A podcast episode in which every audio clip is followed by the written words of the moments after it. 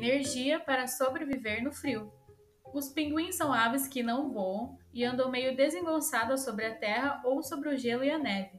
Apesar disso, são excelentes mergulhadores. Não conseguem respirar dentro da água, mas prendem a respiração por um bom tempo enquanto mergulham para caçar peixes e krill. O krill é um camarão das regiões polares, um animal pequeno e nutritivo que fornece energia para que os pinguins mantenham a espessa camada de gordura sob as penas. Essa gordura os deixa aquecidos, pois, assim como nós, são animais de sangue quente. As penas lembram pelos e ficam bem próximas umas das outras. Os pinguins espalham sobre as penas um óleo produzido por uma glândula para que elas fiquem impermeáveis e não molhem com facilidade. Isso evita o contato da água gelada com a pele. Os pinguins são nadadores velozes porque têm as asas transformadas em aletas como se fossem nadadeiras, e o corpo fusiforme, lembrando a forma de um submarino. Já o urso polar é o maior mamífero carnívoro terrestre do planeta, podendo pesar até 800 quilos e medir 2,5 metros de comprimento, quase a altura de uma casa.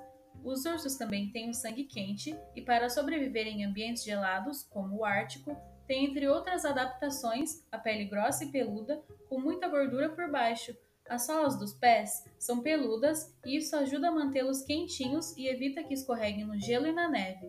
As patas da frente são compridas e funcionam como remos, facilitando o deslocamento na água.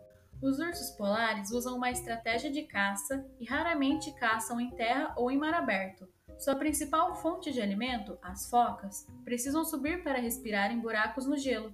Os ursos ficam sobre o mar gelado, perto desses buracos, na espreita, esperando que uma foca venha respirar na superfície. Os ursos ficam imóveis e tão logo a foca coloca a cabeça para fora do mar. Eles atacam e agarram a presa com suas garras poderosas, garantindo seu alimento.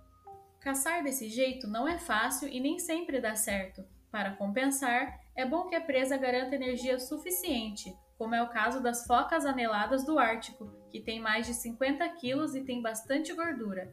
É importante considerar que a maioria das espécies de pinguins pesam somente entre 2 e 4 quilos. Então, se você pudesse agir como um urso polar e escolher entre uma foca e um pinguim, optaria por investir seu tempo caçando qual espécie?